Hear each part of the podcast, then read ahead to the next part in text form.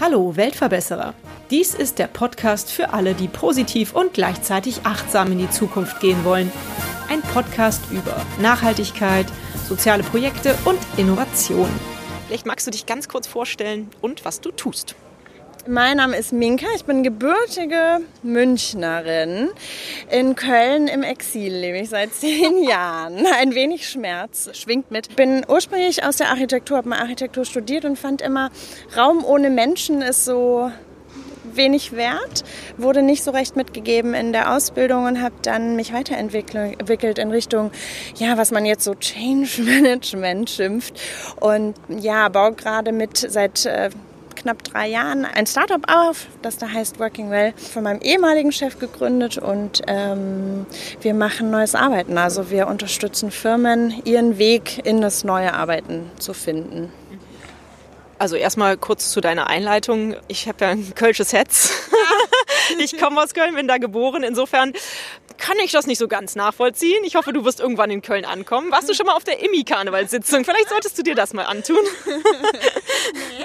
ah, nein, aber ich habe jetzt inzwischen zwei kölsche Kinder Ach, und es ist okay. Ihr könnt ja nochmal Urlaub in München machen, ist ja auch ja, schön. Ja, ja, unbedingt mache ich. Äh, tatsächlich ist die Firma, also Working Well, hat den Sitz in München. Ach, okay. Ich habe so ein bisschen, ich fahre gerade noch so immer wieder hin und her. Okay.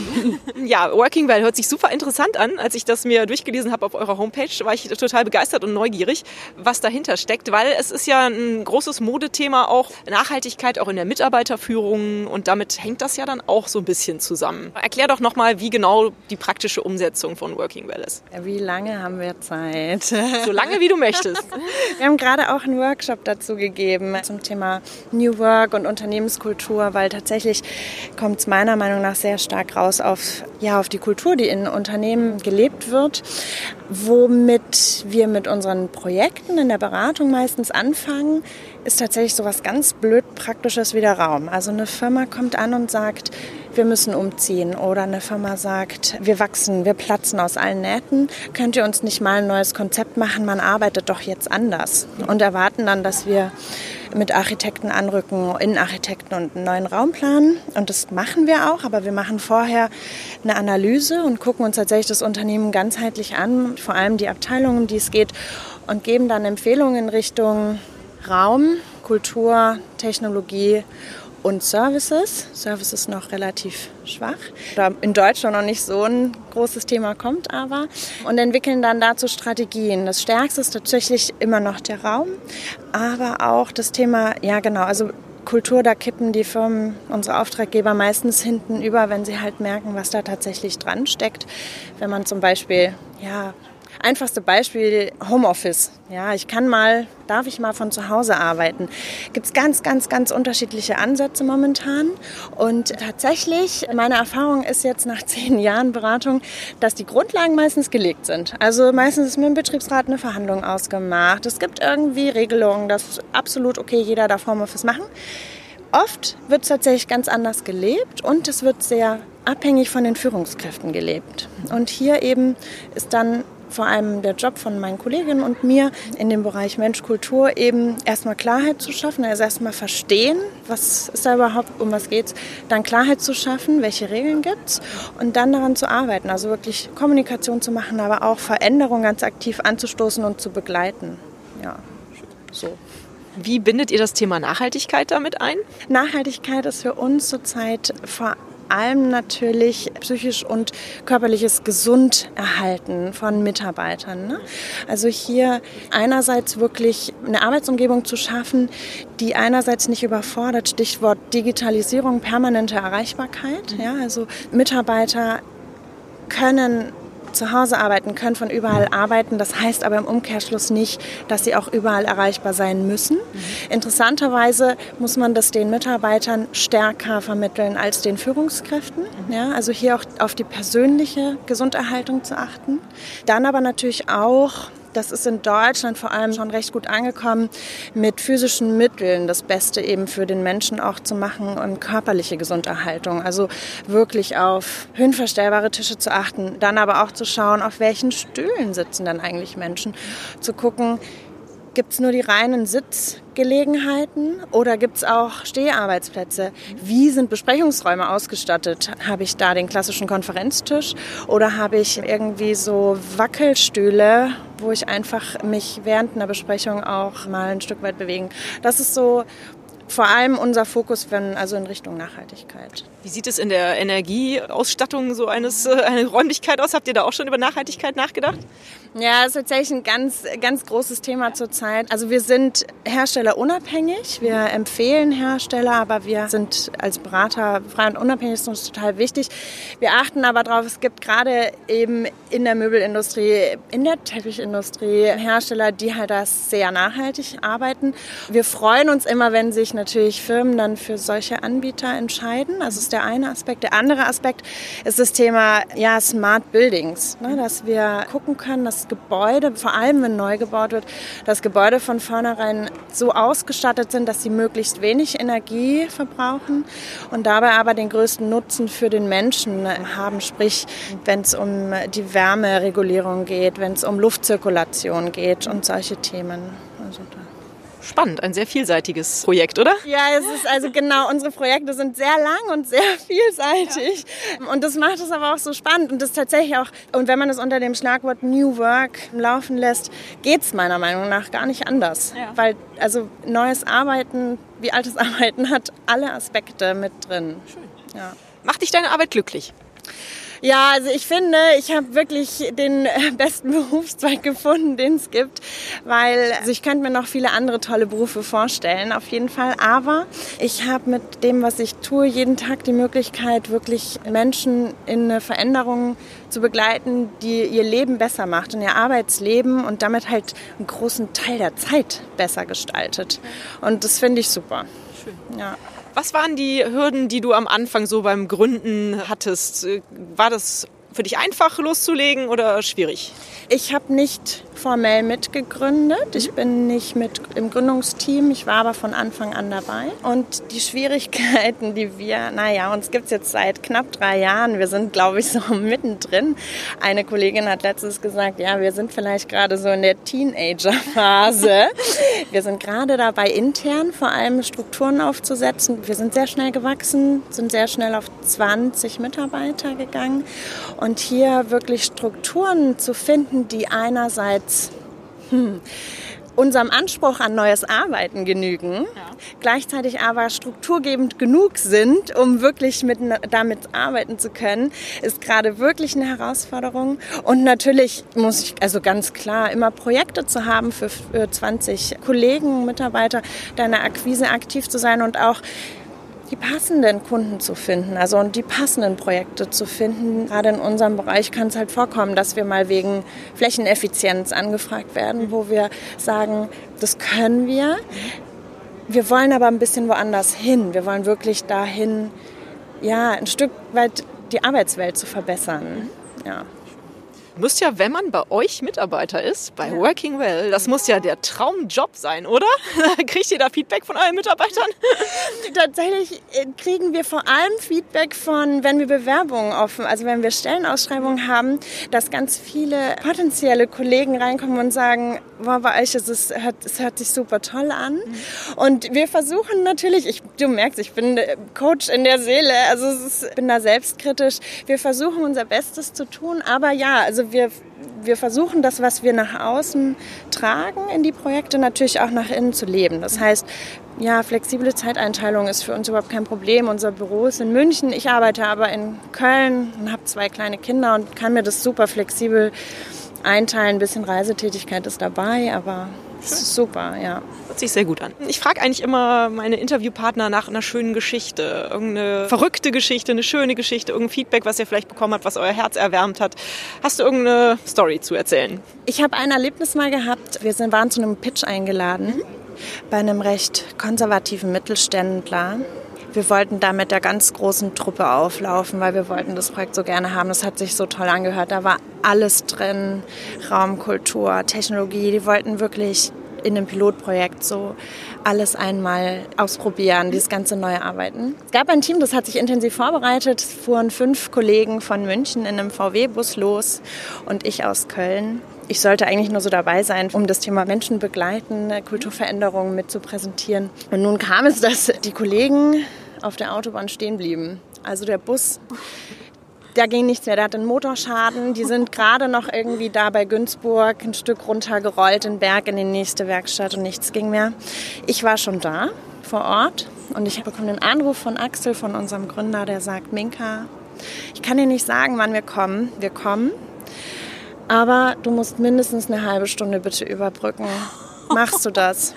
Ich so, ups, ja klar, mache ich, weil war ja klar, wir wollten da gut auftreten. Ich habe mir angewöhnt, immer so ein kleines Workshop-Kit dabei zu haben. Ich habe immer so ein paar Stifte und Post-its und sowas dabei. Ja, weil ich es einfach unheimlich oft brauche und ich finde es gut, Ideen schnell skizzieren zu können und gehe da also in diesen Raum.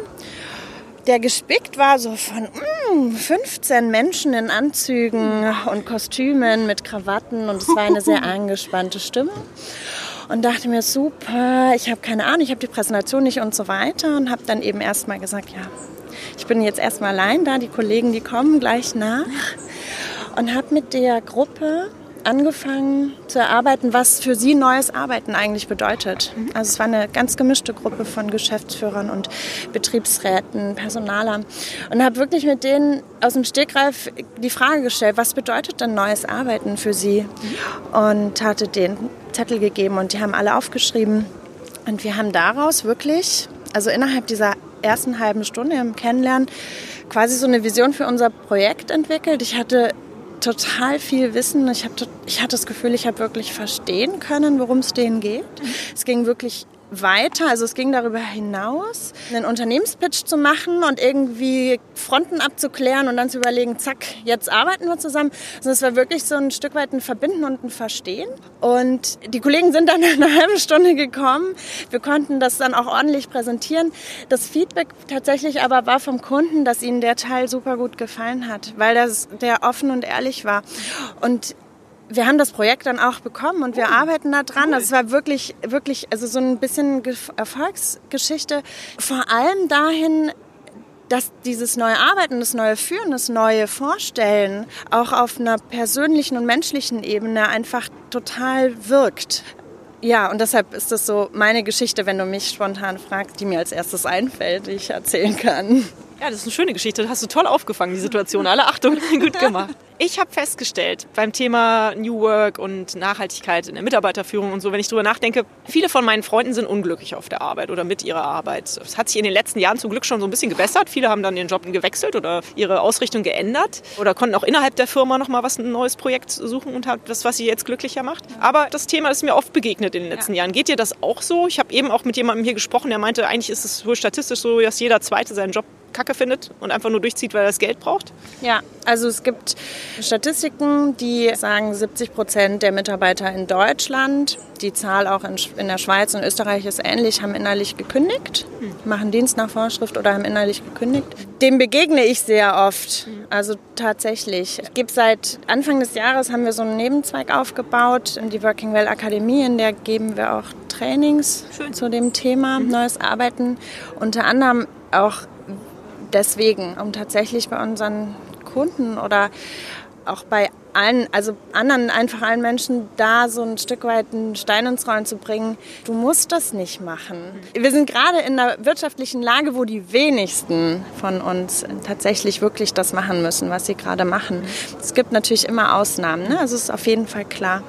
Aber viele, viele haben diese innere Kündigung, die völlig unnötig ist, mhm. weil du eigentlich mit ein bisschen Blick wirklich in dich reinhören, auf jeden Fall was anderes findest und auch ein Stück weit mehr dahin kommst, was dich begeistert. Das ist auch so der Kernsatz. Ne? Also wenn man dahin geht, was heißt dieses New Work eigentlich? Ja. Und ich richte mich da sehr, sehr gerne nach dem sogenannten Urvater, Gründer der New Work-Bewegung aus den 1970er Jahren schon, der Fritjof Bergmann der das definiert hat als eine Arbeit, die ich wirklich, wirklich will.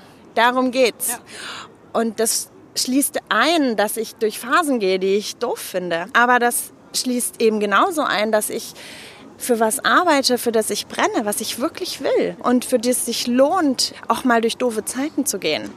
Es ist aber ein Unterschied, ob ich mal durch eine doofe Zeit gehe oder ob ich hingehe und mich jeden Abend Nachmittag freue, wenn es irgendwie 5 Uhr ist. Und wenn ich jeden Sonntagabend sage, oh Mann, heute Morgen ist dann wieder Montag, ich muss wieder losgehen. Ich glaube, das muss in den wenigsten Fällen tatsächlich sein. Da denke ich aber auch, da ist vielleicht auch unsere Erziehung ein bisschen ja. falsch gelaufen, wenn ich das mal so resümieren darf. Ich meine, unsere Eltern haben uns da auch noch andere Werte vielleicht mitgegeben, ja. was damals zur damaligen Zeit vielleicht auch legitim war. Aber wenn wir jetzt mit unseren Kindern sprechen, wie vermittelst du deinen Kindern das? Die sind ja wahrscheinlich auch noch klein, so wie mein, mein. Sohnemann. Aber man kann ja schon da so ein bisschen die Weichen stellen, dass man ihnen erklärt, was halt der richtige Job, die richtige Arbeit ist. Ja, super spannendes mhm. Thema. Haben wir gerade tatsächlich auch im Workshop diskutiert. Wo wird eigentlich der Grundsatz gelegt für mhm. diese andere Kultur und für dieses Selbstverständnis? Und definitiv fängt es im Kindergarten an. Geht es in der Schule weiter? Es ist die Frage nach Belohnsystemen. Ne? Also wann bin ich gut, wann gelte ich was? Riesenthema. Meine Kinder versuche ich tatsächlich sehr stark anzuhalten, positiv zu denken. Ich versuche, die Worte nicht also vor allem das Wort nicht aus meinem Wortschatz im Umgang mit meinen Kindern zu verbannen, weil ne, denke nicht an den rosa Elefanten. Das Gehirn kann kein Nicht.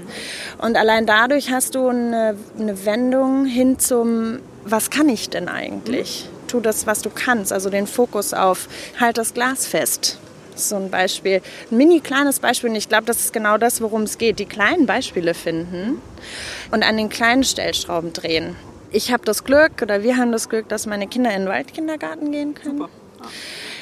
Einfach weil wir das Glück hatten. Und das haben wir halt dankbar angenommen ja. und da merke ich so richtig, wie die wachsen können. Okay. Ich glaube, es geht dann weiter, halt die Wahl der Schule. Mhm.